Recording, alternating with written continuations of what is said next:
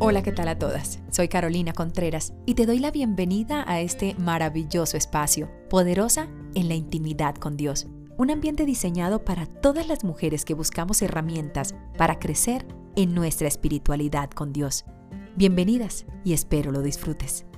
La palabra del Señor nos dice, Génesis 2.9, y Jehová Dios hizo nacer de la tierra todo árbol delicioso a la vista y bueno para comer, también el árbol de vida en medio del huerto y el árbol de la ciencia del bien y el mal. Génesis 3.3 dice, pero del fruto del árbol que está en medio del huerto, dijo Dios, no comerás de él, ni le tocarás para que no muráis. Amén. El Señor le dio una instrucción muy clara a Adán y a Eva. El Señor ha sido muy claro también con nosotros. El Señor a nosotros nos dejó instrucciones clarísimas sobre cómo vivir y cómo no vivir. Dios nunca elimina nuestra autonomía. Y esa autonomía es el libre albedrío. Carolina, ¿qué es el libre albedrío? Pues esa libre elección. Yo puedo decidir. A la fecha hoy, usted y yo tenemos libre albedrío. Yo recibo al Señor en mi corazón, yo me bautizo en su nombre, yo lo busco, yo oro, yo voy a la iglesia, todo lo que tú quieras. Pero siempre hay una libre elección, siempre hay un libre albedrío. Y desde el inicio de la humanidad está presente. Entonces, ¿qué pasa? A nosotros se nos olvida que todos los días tenemos libre albedrío, que todos los días somos autónomos y autónomas en las decisiones que tomamos. Y a veces pretendemos que porque ya yo recibí al Señor en mi corazón, no, es que yo ya las decisiones no las tomo por mi propia cuenta, las toma Dios, no.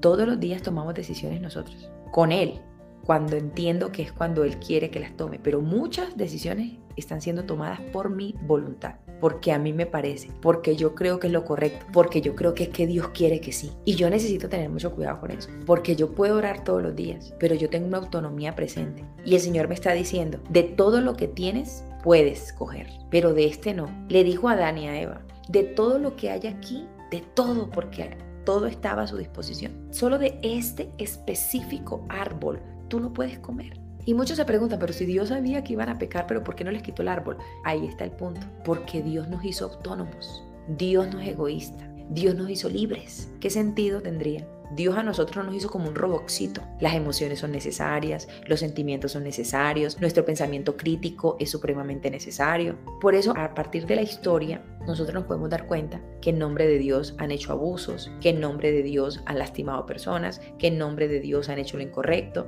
porque el ser humano tiene autonomía, pero la usa a su antojo. Y yo de pronto hoy en día no puedo vivir usando mi autonomía, o sea, mi libre albedrío a mi antojo. Debo tener presente que Dios tiene mejores pensamientos para mí y Dios tenía mejores pensamientos para Dani y para Eva. Le dio todo, Dios a ti te ha dado de todo. Dios a ti te da la posibilidad de que tú hagas, todo me es lícito, pero no todo me conviene. Yo puedo hacer muchas cosas, pero mi autonomía siempre está ahí, permitiéndome qué decisión tomo. Usted no se siente en esa cajita como en cuatro paredes, como que, ay Señor, ¿cuál es la decisión, Señor? Pero ¿qué es tu voluntad? Y a veces confundimos la voluntad de Dios con nuestra autonomía, con el libre albedrío que yo tengo, con esa facilidad que yo puedo hacerlo, porque todos los días tenemos autonomía. Mi cuerpo me pide algo, mi mente me dice algo, mi entorno me está diciendo haga eso que no pasa nada, pero ahí es donde está tu autonomía, donde te da la posibilidad Dios en su infinito amor que nos tiene, en que nos ha dejado ese libre albedrío, en que nos ha dado esa autonomía para tomar las mejores decisiones, para decir no lo vuelvo a hacer, para decir quiero ir y caminar en tu dirección. Por eso me encanta mucho la palabra del Señor que dice en Deuteronomio 7, 13, y te amará te bendecirá y te multiplicará, y, te, y bendecirá el fruto de tu vientre y el fruto de tu tierra, tu grano, tu mosto, tu aceite, la cría de tus vacas y los rebaños de tus ovejas, en la tierra que juró a tus padres que te daría. El Señor siempre ha tenido una bendición para nosotros. El Señor siempre su objetivo ha sido bendecirnos pero yo estoy caminando en mi autonomía o estoy caminando en la voluntad del Señor. Y ahí es donde usted y yo solitos tenemos que analizarlo. Usted no lo puede preguntar al vecino, al amigo, pero ¿qué tengo que hacer yo para saber en qué dirección voy? Entonces yo voy a Proverbios 8:17. Yo amo a los que me aman, dice la palabra, y me hallan los que temprano me buscan. Proverbios 8:17. El Señor ama a quienes lo aman a Él. Lo que temprano salimos a buscarle a Él, lo que usted y yo estamos haciendo hoy y todos los días, lo hallamos porque lo amamos. Hay una voluntad, hay un libre albedrío que yo tomo la determinación de buscarle porque le amo, porque entendí quién es Él. Y me encanta mucho Juan que dice, si me amáis, guardad mis mandamientos. Entonces, el amor se traduce en obediencia. El amor se traduce en obediencia. Y cuando yo amo, yo cumplo la palabra. Y cuando yo cumplo la palabra, yo obedezco. Y cuando yo obedezco, yo hago la voluntad del Señor. Ya no camino en mi libre albedrío. Ya no camino en lo que a mí me parece. Ah, es que a mí me dijeron. Es que la gente lo hace. Es que eso es normal. Sí, pero Dios que quiere. Acuérdate que vivimos en el paraíso, aunque no parezca. En el paraíso donde hay bien y mal. Donde el Señor dijo, de esto no, Claro, pero ¿por qué el Señor no les quitó el árbol? Que es que nosotros nos hemos acostumbrado a que es mejor que el Señor nos quite el problema porque es que nosotros no podemos con el problema. Es que es mejor que el Señor me quite esa tentación porque es que yo no puedo con la tentación. No, el Señor les dijo, ahí les dejo eso. Pero el Señor estaba viendo era su obediencia porque el Señor no los hizo roboxitos, nos hizo autónomos. Y como el Señor me hizo autónoma, pues yo voy a tener muchas oportunidades que serán ese árbol. Pero ese árbol que no me va a llevar a, no me va a llevar a dar fruto. Ese árbol que el Señor me dijo no lo toques. Ese árbol que el Señor me dijo se ve tentador, pero no lo cojas, porque ese árbol no te va a dar bendición. Quédate conmigo, que yo te doy bendición. Quédate con esto que te estoy dando. Te estoy dando todo lo demás. Te estoy dando bendición, abundancia, mosto, riquezas, salud.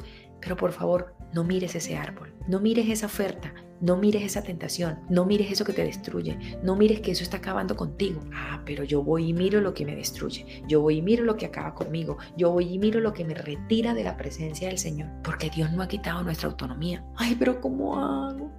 Yo cada vez que veo a tal persona caigo. Tu autonomía, tu libre albedrío, que se termina convirtiendo en pecado. Y necesito ir a ese amor si guardo los mandamientos es porque amo y el que ama obedece. Es como los hijos. Los hijos tienen autonomía. En un hogar todos tienen autonomía. Usted no puede doblegar a su esposo, a su esposa, a sus hijos. Hay una individualidad en cada ser humano que debe ser respetada. Pero usted como madre de familia que está formando hijos, usted está formando hijos no para que ellos sean como usted quiere que usted sea. No, porque cada niño o niña que usted tiene en su casa tiene una autonomía y se va a formar un carácter. Usted es la que le va a ayudar a moldear ese carácter contándole a sus hijos esto es bueno, esto es malo, pero ellos la autonomía no la pierden. Asimismo Dios es con nosotros. Cuando yo educo en obediencia, cuando yo educo en amor, efectivamente obedezco. ¿Qué es lo que pasa con los hijos? Cuando usted educa en amor con sus hijos, no con el grito, no con la violencia, pues su hijo la va a armar tanto que no va a querer dañar su corazón y va a obedecer. Necesitamos entrar en ese conocimiento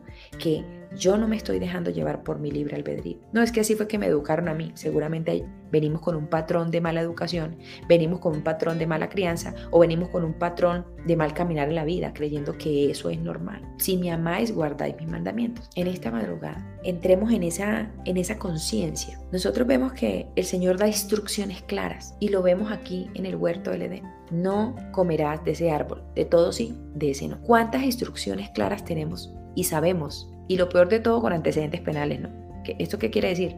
Que ya lo hemos hecho y sabemos que si lo volvemos a hacer, ahí no tenemos nada bueno. Entonces ya nosotros tenemos antecedentes. Ellos no tenían antecedentes. Dios les dijo, no coman. Y comieron. Y perdieron el año. Nosotras cuántas veces hemos perdido el año y Dios cuántas oportunidades nos ha dado. Y otra vez y volvemos y reincidimos en el mismo problema. Por ahí no es. No volvás que por ahí no es. Quita la vista de ese objetivo que por ahí no es ahí está reflejado qué tanto amo yo a mi Cristo. Porque si yo lo amo, yo cumplo su palabra. Y no son mandamientos de hombres, porque es que mandamientos de hombres hay muchos. La palabra del Señor dice que sus pensamientos y que su palabra, que sus mandamientos no son gravosos, Dice, cumplan mis mandamientos, porque mis mandamientos no son gravosos. ¿Esto qué significa? Que sus mandamientos no son pesados. ¿Qué hace pesado mi mandamiento cuando yo quiero solamente hacer mi voluntad? Y esa voluntad se llama libre albedrío. Entonces yo quiero poner mi yo por delante, que es lo que hay que tener cuidado. Es que yo quiero, es que yo puedo. Todos somos capaces y podemos muchas cosas pero ¿qué es lo que Dios quiere para mí? Esta semana anterior hablábamos y yo les decía, tú quieres un Renault 4 y Dios quiere para ti una Fortuner, un Ferrari, y tú quieres un Renault 4 y tú estás empeñada en es que yo quiero el Renault 4 y, el, y Dios te mira como que no es el Renault 4, hija, yo te voy a dar un Ferrari, pero cumple mi palabra, búscame, llénate de mí, entiende los pasos a la obediencia. ¿Qué tengo que hacer? Buscarlo en la madrugada, como dice la palabra, en Proverbios 8:17, yo amo a los que me aman y me hallan los que temprano me buscan. Cada vez que usted se levante de madrugada a buscarle, lo va a encontrar y el Señor le va a hablar y el Señor le va a mostrar y el Señor le va a decir por ahí no es, por aquí sí y el Señor le va a decir elimina tu libre albedrío, elimina tu autonomía, camina como yo te estoy diciendo, no comas de ese árbol, Aléjate de esto, aléjate de aquello, camina en esta dirección. Tú que me amas, obedece. Hay cosas mucho más difíciles que hacer que están dentro de nosotros que nadie conoce. Porque cambiar estructuralmente de afuera, dejarse crecer el cabello, ponerse ropa, no dejar que me vean, son cosas triviales que son necesarias, pero son triviales que realmente eso no me habla de la conducta real mía como hija de Dios. Hay cosas muy íntimas de nosotras, muy allá en el fondo, que todos los días nos carcomen y nos apartan de la presencia del Señor, porque ese pecado oculto que no los demás no conocen y que la palabra dice, Señor, líbrame de los que me son ocultos. Y es decirle al Señor, Señor, líbrame de los que me son ocultos, porque esos pecados ocultos son los que vivo cometiendo errores y vivo haciendo real ese libre albedrío en mí, tomando decisiones incorrectas, aceptando personas incorrectas, tomando decisiones y determinaciones todos los días incorrectas. Entonces, que el Señor nos ayude a caminar en esa dirección que Él tiene para nosotros, en que el amor nos lleva a la obediencia. El amor nos lleva a la obediencia. Nuestra autonomía no ha sido eliminada y todos los días la tenemos presente en nuestra vida para que nosotros tengamos clarísimo que esa autonomía es necesaria porque es, el, es esa parte que el Señor sabe de nosotros, que aunque la tenemos, aún seguimos obedeciéndole.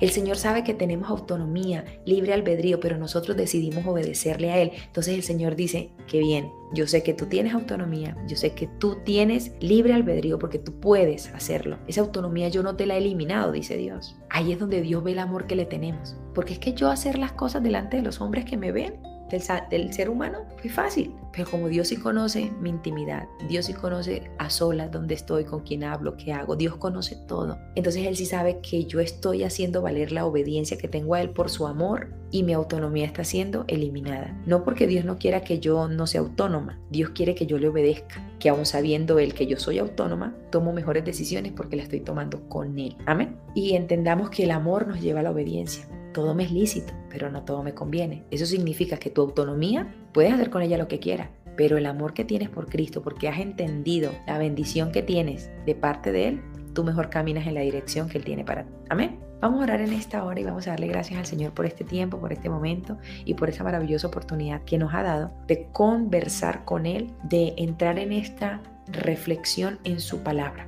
Vamos a cerrar nuestros ojos y decirle, Señor, quiero cada día, Padre Santo, disfrutar de la autonomía que me has dado como tu hija para hacer lo correcto delante de ti. Porque esta autonomía quiere caminar en tu dirección, no en la mía. He negado mi yo, Señor, he negado mi ego para que mi autonomía camine en ese amor que tú tienes para nosotros. Tu palabra dice que tus mandamientos no son gravosos, no son pesados, no son difíciles, porque el amor, Señor, que tú tienes para nosotros y la bendición que tú tienes para nosotros es completamente grande, inmensa y sobrepasa todo entendimiento. Gracias te damos, Señor, en esta hora, en este tiempo, por este momento y por esta reflexión. Quédate con cada una de nosotras y nosotros, Señor, en esta y en este día. En tu nombre, Santo Dios de Israel, te amo. Gracias. Amén y amén. Gloria al Señor. No olvides visitarnos en nuestras diferentes redes sociales. Gracias por hacer parte de este maravilloso ambiente espiritual. Bendiciones.